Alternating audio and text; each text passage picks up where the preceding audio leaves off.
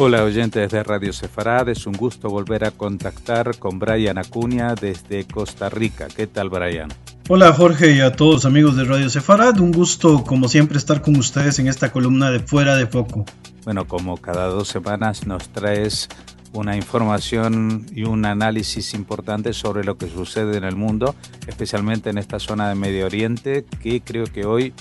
eh, va a estar centrada entre, en torno a tres países principales, Irán, Qatar y Turquía, ¿no es cierto?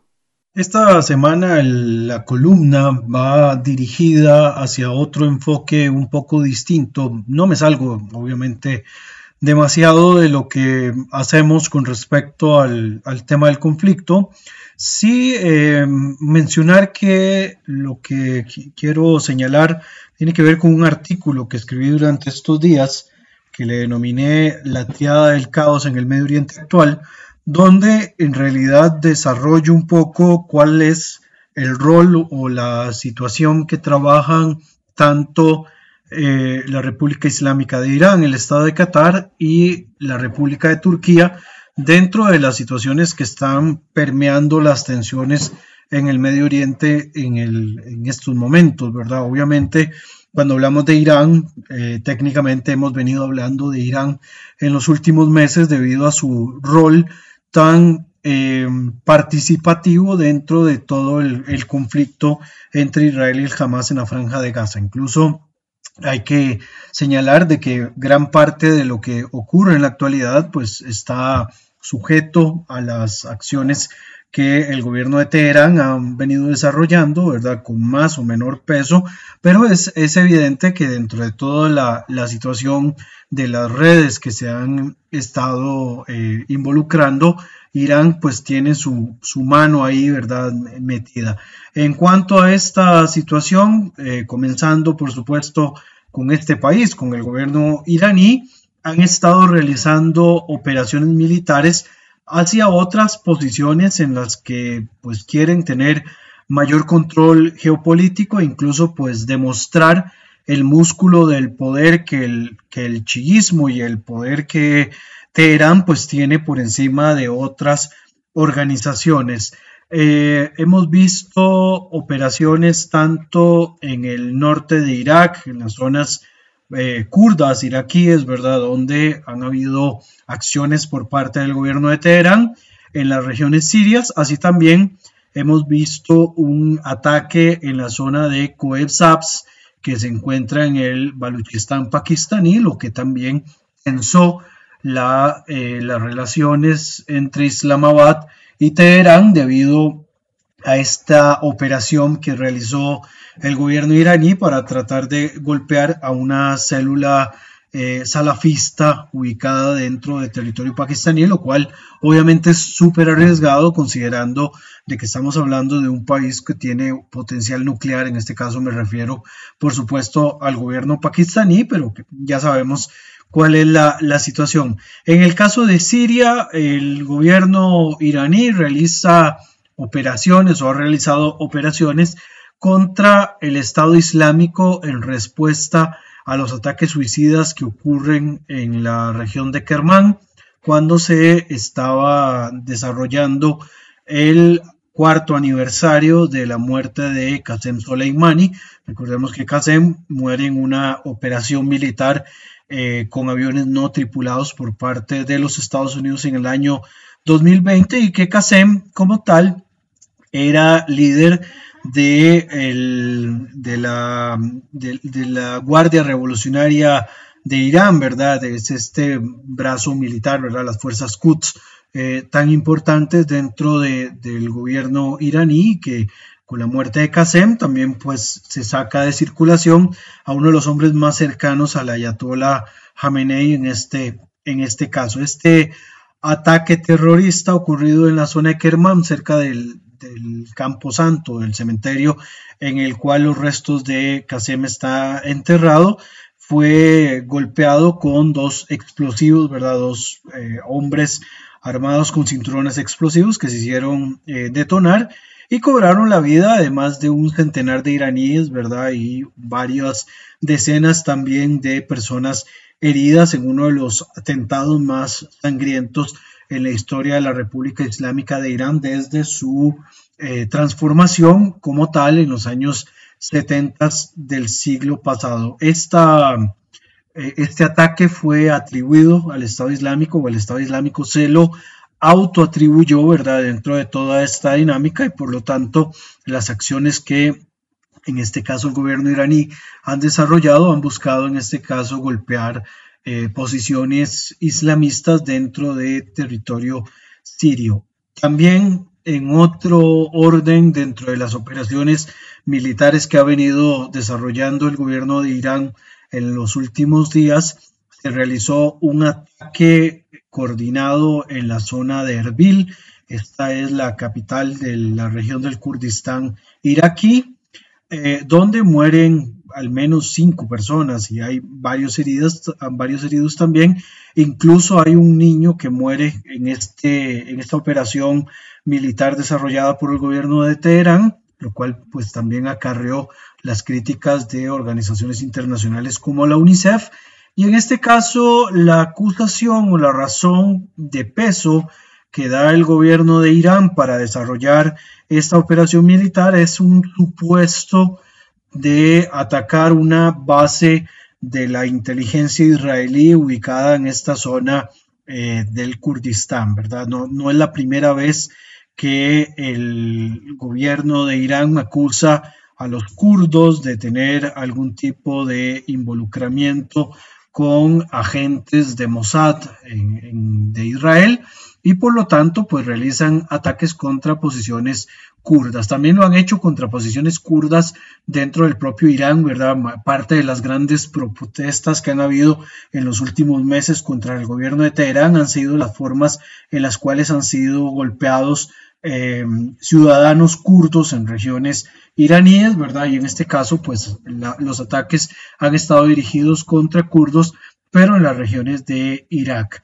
Luego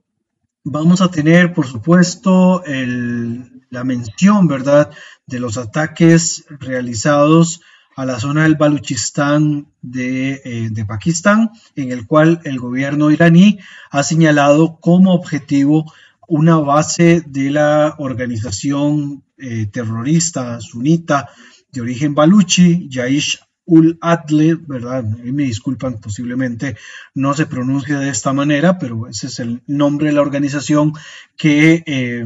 que Irán ataca dentro de la zona pakistaní y que está vinculado a la organización Al Qaeda, ¿verdad? Y a otras eh, organizaciones salafistas del mismo corte, ¿verdad? Son sunitas, baluchis, que los baluchis son un grupo etno lingüístico también en, estas zonas cercanas a Asia Central, ¿verdad? Hay una minoría baluchi dentro de la zona iraní, pero también hay una importante eh, región, ¿verdad?, de, Pakistán que tiene población baluchi. De hecho, eh, parte de los intereses que tienen estas organizaciones es poder conformar una región autónoma baluchi, ¿verdad?, el famoso Baluchistán, que eh, son de estos grupos que buscan autonomía o, podríamos pensar incluso autodeterminación. Creo que el término autodeterminación es un poco más complejo y más occidentalizado, pero sí mayor autonomía, ¿verdad? Así como ocurre con otros eh, grupos minoritarios, como por ejemplo los kurdos, ¿verdad? Que, ya fueron mencionados anteriormente. Eh, esta organización se ha atribuido también ataques dentro de territorio iraní a lo largo de sus años de existencia. No tiene tantos años de existencia, está presente en esta región desde el año 2012 aproximadamente y está de alguna manera emparentada con la organización Ansar al-Furqan, que también es otro grupo baluchi eh, de, tipo sunita, que eh, opera principalmente en las regiones iraníes y que eh, pues han mantenido también este vínculo y esta asociación que para Irán es bastante compleja por los intereses que tienen algunos grupos minoritarios dentro del propio territorio iraní de, poder lograr mayor autonomía, lo que podría romper también este poder que tiene el régimen eh, con respecto a las minorías que están asentadas dentro de su territorio, ¿verdad? Que también sabemos que hay árabes en, las zonas cercanas al Golfo, ¿verdad? En la región del Akbas, sabemos también que hay eh, población kurda, como ya ha sido mencionado, hay también población de origen azerí, y bueno, y hay otros grupos, incluyendo baluchis, que están ahí, eh, pues, metidos, y por eso también este, este elemento de tensión. Estos aspectos nos pueden hacer a nosotros analizar y, pues desarrollar la noción de que eventualmente Irán se esté involucrando eh, en otros tipos de conflictos, ¿verdad? Que, que, están poniendo un poco de tensión a su situación interna podría estar aprovechando estas situaciones tensas para probar nuevo armamento, probar incluso a sus fuerzas armadas, ¿verdad? En, operaciones de baja intensidad que les pueda servir en caso de que se pueda eh, levantar un elemento de tensiones mayores en otras regiones donde, donde está creciendo la situación. Recordemos que Irán está involucrado en las guerras proxies de todo el Medio Oriente, ¿verdad? Tanto contra Israel como contra países del Golfo, como ocurre con las guerrillas hutíes, y que pueda, digamos, esta situación ayudarle a, eh, pues, practicar un poco con algunos grupos que le generen algún tipo de tensión o que también puedan estar sufriendo un desplazamiento de atención en situaciones a lo interno de sus propias fronteras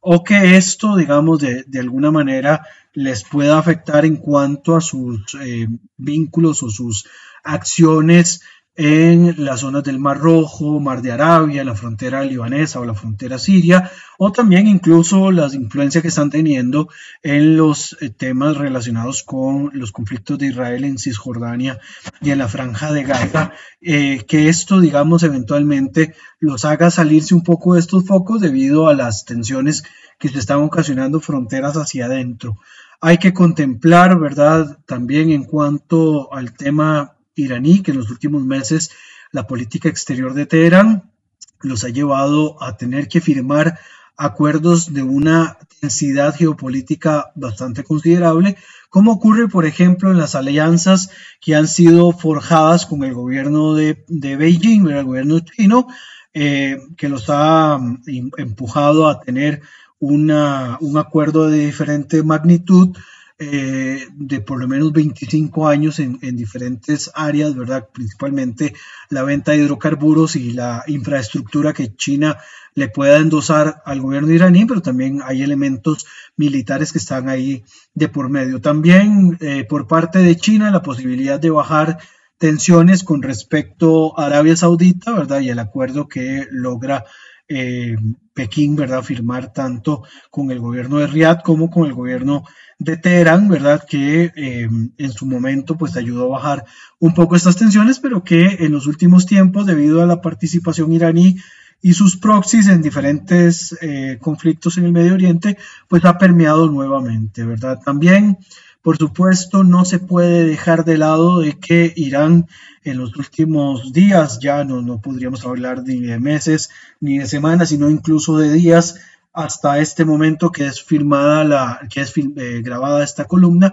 ha forjado una alianza importante con el gobierno de Rusia junto con Corea del Norte, ¿verdad? Para temas de em, intercambios militares, eh, soporte en la, en la, parte militar, que Rusia pues está aprovechando para poder suplir a las Fuerzas Armadas eh, en su conflicto contra Ucrania, ¿verdad? Recordemos que se ha hablado, se ha sospechado de la presencia de armamento de origen iraní eh, en, este conflicto entre Rusia y Ucrania, principalmente los drones suicidas, ¿verdad? las aeronaves no tripuladas suicidas, Shahid, ¿verdad? que han, se han encontrado en operaciones contra territorio ucraniano, pero a la vez al lograr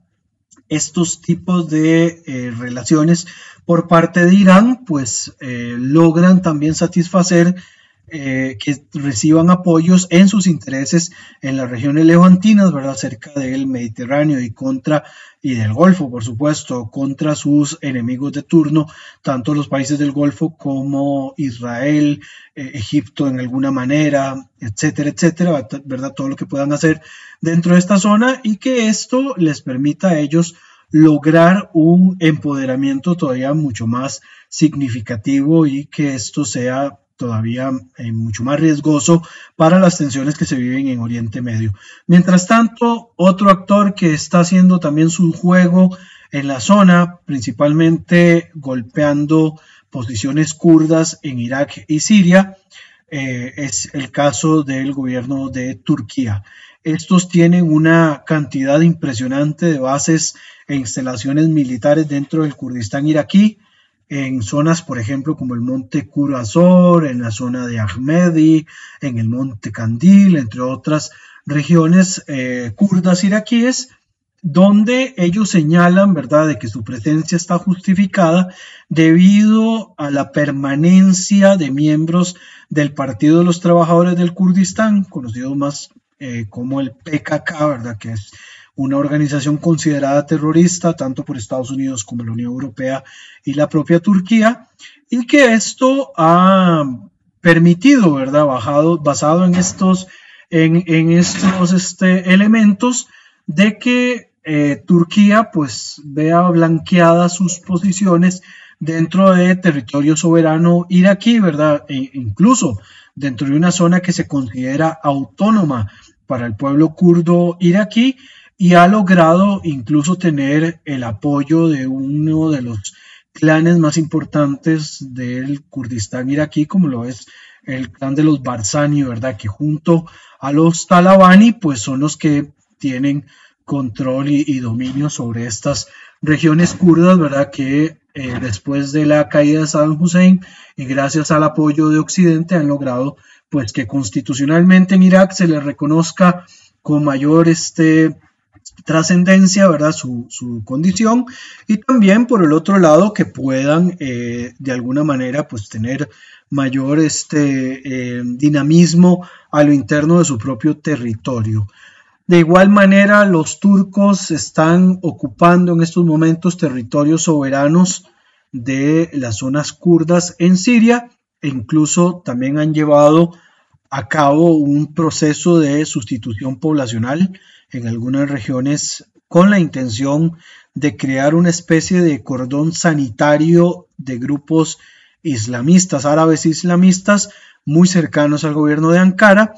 que corte toda posibilidad que los kurdos sirios tengan mayor autonomía dentro de la región del Rojava, ¿verdad? De esta zona kurda también que, eh, que, también tiene sus condiciones bastante complejas debido a la, a la, guerra que vive Siria y que en algún momento se han visto golpeados tanto por islamistas como por el, el propio gobierno de Damasco, así como ahora la presencia turca y, y por supuesto los, las grandes diferencias entre nacionalistas sirios anti-régimen y aquellos que eh, ven con malos ojos a los kurdos. Incluso hablando de este tema de sustitución poblacional, tanto en el año anterior como en este año, el 2 de enero, el canal de televisión kurdo Rudau eh, mencionó a través del el político kurdo Abdulrahman Apo que el régimen de Ankara estaba asentando en las zonas de Afrin hasta por lo menos 10.000 árabes palestinos dentro de un proceso que él señala de política de arabización de la tierra kurda. Este político también señaló que en el proceso que está realizando Turquía para la arabización de estas zonas kurdas, se han creado al menos 22 asentamientos y por lo menos 360 poblados en las regiones de Afrin y otras zonas aledañas, donde se están realizando acciones contra la población kurda que también incluso se ha mencionado la posibilidad de que se estén utilizando fondos de organizaciones no gubernamentales de origen palestino para poder ejecutar ese tipo de, acciones, algo que creo que he mencionado en otra columna anteriormente y si no, bueno, es, es importante que se pueda mencionar porque es una acusación que viene desde hace ya algún tiempo, había salido en un artículo del año pasado y de nuevo se volvió a mencionar en esta cadena eh, televisiva kurda de que se está logrando, digamos, un proceso de arabización de algunas zonas eh, importantes de las regiones kurdas sirias en este caso, ¿verdad? Y que junto con las regiones kurdas iraníes del Baluchistán y las regiones kurdas iraquíes, ¿verdad? Que están siendo tomadas por, eh, por turcos, pues definitivamente ponen en un grave peligro a, las poblaciones kurdas que han visto, digamos, una vez más el silencio cómplice de un mundo que no se ha preocupado por su situación, ¿verdad? Y que la causa kurda difícilmente genera tantas pasiones como ocurre con otros, eh, otras causas en el Medio Oriente, ¿verdad? Por supuesto, me refiero a la causa palestina, que es una causa justa, por supuesto, hacia el pueblo palestino, no así hacia el liderazgo, que ha sido muy vergonzoso dentro de la causa palestina, eh, y que la población pues es finalmente la que se ve afectada por una mala administración del liderazgo palestino. En el caso kurdo hay un silencio atroz de la comunidad internacional en cuanto a su situación y no recibe la atención que sí reciben los palestinos eh, y que también, pues por supuesto, en algunos casos, como lo acabo de mencionar en el caso iraquí, ¿verdad? Donde uno de los clanes más importantes incluso se, venden a causas de grupos que están en contra de la autonomía kurda, también pues tienen un, un grave problema, ¿verdad? Que afecta a las poblaciones kurdas en este caso. Mientras que ya mencionando un tercer actor que se debe considerar en este análisis por el rol que tiene en las actuales circunstancias del Medio Oriente es el caso del Estado de Qatar, que es el principal benefactor e impulsor de la causa turca en diferentes operaciones, tanto en las regiones del Golfo como en el norte africano y en el levante mediterráneo, ¿verdad? Esto, por supuesto,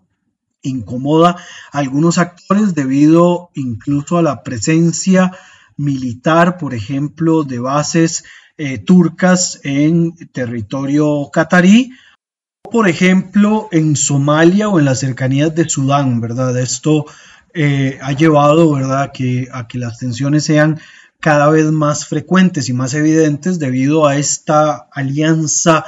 eh, tan importante que existe entre Doha y Ankara, ¿verdad? Que, que pone, digamos, una, una condición un poco compleja porque mientras hay unas tensiones más frontales, más directas, como el caso de Irán contra algunos países, en el caso tanto de Doha como de Turquía, aprovechándose de las condiciones políticas en las cuales ellos se mueven, hacen que eh, la tensión que reciben a nivel internacional pues sea, sea menor, ¿verdad? En el caso del Estado de Qatar, se aplica también una dinámica de soft power económico que he mencionado también en otras ocasiones que he hecho análisis con respecto a Qatar, ¿verdad? Que han alcanzado niveles que por supuesto requieren de un análisis mucho más profundo que no se va a hacer en esta columna por cuanto no, el tiempo no, no da para tanto, pero que eventualmente podría incluso en, otros espacios poder desarrollarlo y compartirlo con, con todos los, los oyentes de Radio Sefarat. En todo caso, se ve la mano económica de Doha en inversiones en universidades estadounidenses, también las fuertes eh, sumas de dinero que eh, Qatar ha estado eh, dando al sector deportivo, ¿verdad? Una especie de sport washing, que es como se le llama a, este tipo de dinámicas, por lo cual pues también es una forma crítica de desarrollar lo que Qatar está, está haciendo, ¿verdad? Y ha sido un importante benefactor de causas islámicas, ¿verdad? Como el tema de la reconstrucción de Gaza o el dinero eh, que llega, digamos, a, a, las causas palestinas, incluyendo el Hamas, ¿verdad? Que ha terminado, como ya lo sabemos, mal versado estos fondos, han enriquecido las cuentas de líderes eh, palestinos que en muchos casos ni siquiera viven en los territorios palestinos, sino que viven fuera eh, en un mundo paralelo que no vive la, la, población palestina de una manera importante y que por supuesto en otros casos pues, pues ha fortalecido posiciones militares de organizaciones palestinas como el Hamas en la Franja de Gaza y los más de 700 kilómetros de túnel que han venido este, ejecutando en los últimos años, en contravención también, por supuesto, a los daños que en, infraestructuras, principalmente en el norte, cerca de los campos de refugiados, se habían desarrollado antes incluso de la actual crisis. Y esto pues ha venido de capital catarí que no ha sido evidentemente bien eh, administrado por los palestinos, ni tampoco ha habido algún ente contralor que asegure eh, un, un, tema de que se utilice el dinero para lo que se requiere. Incluso hay un comité por la reconstrucción de Gaza que está dirigido en el caso catarí por el embajador Mohamed Al-Ekmadi, que han estado ahí presentes, ¿verdad? Pero que tampoco han logrado mayor cosa para poder cambiar esta dinámica. En la actualidad es el gobierno eh, quienes han estado interviniendo de un modo un poco más directo en las negociaciones entre el gobierno de Israel y la organización terrorista Hamas, ¿verdad? Para lograr la liberación de secuestrados que fueron tomados por los islamistas el 7 de octubre en este en este ataque, ¿verdad?, atroz contra comunidades judías en el, en el sur de Israel, ¿verdad?, y que llevaron incluso al aprisionamiento de, israelíes que se mantienen todavía hoy más de un centenar en, manos del Hamas. Eh, y a la vez también pues lograron intervenir para que se eh, impulsara la liberación de prisioneros palestinos, la mayoría con causas que estén eh, enfocadas dentro de terrorismo e intentos de asesinatos de ciudadanos israelíes, ¿verdad?, en, en, estas zonas. Pero, por supuesto, ha sido Qatar quien ha podido presentarse frente al mundo de una manera cordial, validado también frente a sus intervenciones e incluso ha logrado un acuerdo para que en estos días se lograra el acceso de medicamentos en la franja de Gaza en medio del el conflicto que ha aumentado, ¿verdad?, en los últimos días eh, y que ha podido, digamos, esta, esta intervención lograr de que sean atendidos ciudadanos palestinos del enclave, así como también, en teoría, asegurarse de que parte de estos medicamentos lleguen a los secuestrados que están en manos del Hamas y de la yihad islámica, porque también no menciono la yihad islámica, pero está trabajando codo a codo con, con el Hamas. Eh, estos secuestrados, ¿verdad? Curiosamente van a recibir eh, medicinas enviadas por Doha y van a llegar, digamos, hasta los secuestrados, en teoría, ¿verdad? Algo que ni siquiera la Cruz Roja ha podido eh, lograr ni una sola vez desde que fueron tomados secuestrados, ya que no, no han logrado, digamos, dar un parte de cómo, de cómo está la situación de los secuestrados. Y esto pues ha generado muchas críticas desde Israel hacia la labor que, que el Comité Internacional de la Cruz Roja ha logrado, ¿verdad? Que, en realidad lo, más que han podido impulsar ha sido servir de transporte en la liberación de eh, secuestrados para llevarlos a territorio israelí, ¿verdad? Incluso he visto imágenes donde se les ha llamado el Uber, ¿verdad? El Hamas para el traslado de prisioneros de un sector hacia el otro. Obviamente esto es una, una crítica bastante fuerte que se le hizo en aquel momento. También el gobierno de Doha a través del canal de Al Jazeera que pueden encontrar en otras columnas mucho anteriores, ya un poquito viejas, de acá de, de fuera de foco, ha, colaborado con la guerra de la desinformación que se mantiene en los conflictos del Medio Oriente, moviendo su discurso a conveniencia e inclusive en la actual situación de Gaza han sido una fuente importante de validación de datos brindados por las autoridades de Hamas en cuanto al número de muertos, heridos e incluso situaciones que han sido muy polémicas, como fue el caso por ejemplo, del supuesto ataque israelí hacia un hospital que se mencionaba en los primeros días del conflicto y donde se había dicho con bombos y platillos de que se había logrado, digamos, o que se había eh, ocasionado la muerte de 500 personas dentro del hospital, que al final de cuentas resultó ser un fake news, ¿verdad? Fue muy eh, validado por, eh, por Al Jazeera, ¿verdad? Y que ha servido, digamos, como propaganda de la organización islamista y es también esta una de las razones principales por las que se pone en cuestionamiento los números con los cuales en la actualidad se menciona la cantidad de muertos que el Ministerio de Salud de Gaza eh, da por válidos, ¿verdad? Porque a lo largo de los meses él jamás ha jugado con los números y ha, dado cifras que no pueden ser validadas por ningún otro medio. La facilidad con el que el gobierno catarí se ha colado en el inconsciente tanto occidental como en el Medio Oriente le ha permitido llegar a sitios donde otros no lo logran con esa facilidad. Pese a tener una afinidad bastante marcada hacia el islamismo radical, incluso vinculado con los hermanos musulmanes en parte de su discurso, eh, ha sido validadas muchas de sus acciones a través de inversiones y de dinero, ¿verdad? Que han pues facilitado con mucha frecuencia y con mucha facilidad, y esto los ha convertido en un legítimo elefante blanco, un elefante más bien en, en, la habitación, aquel mal que nadie quiere observar, que nadie quiere analizar y eh, que más bien por el contrario se vuelve a ver hacia otro lado porque sus acciones facilitan y, dan, digamos, este, eh, validez a otras circunstancias eh, dentro de la misma zona. Finalmente, estos tres países que he mencionado en esta columna y que está también en un artículo que fue enviado por Israel, que es un medio eh, dirigido por Dori Lustron y que en su momento también estuvo mi buen amigo Israel Winnicki de bendita memoria, eh, pues en realidad estos tres países han tenido condiciones importantes en el marco de la estabilidad regional y han estado jugando un poco con los botones y las palancas de circunstancias regionales que podrían eh, hacer explotar potencialmente eh, algunas situaciones dentro de la región a su propio beneficio o que por el contrario, más bien estas circunstancias podría convertirse lo que llamamos popularmente soga para su propio pescuezo, porque ya sabemos que un movimiento en falso en una zona como estas, que es tan volátil, podría traer eventuales eh, crisis mayores, ¿verdad? Tanto para quienes lo están ocasionando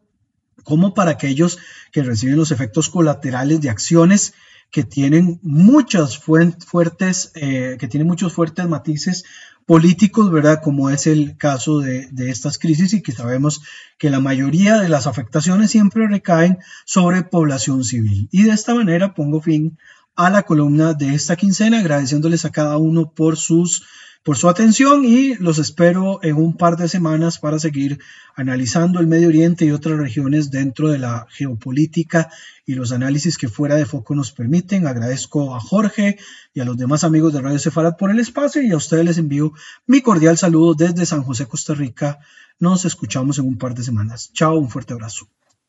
Muchas gracias como siempre por habernos atendido y hasta la próxima.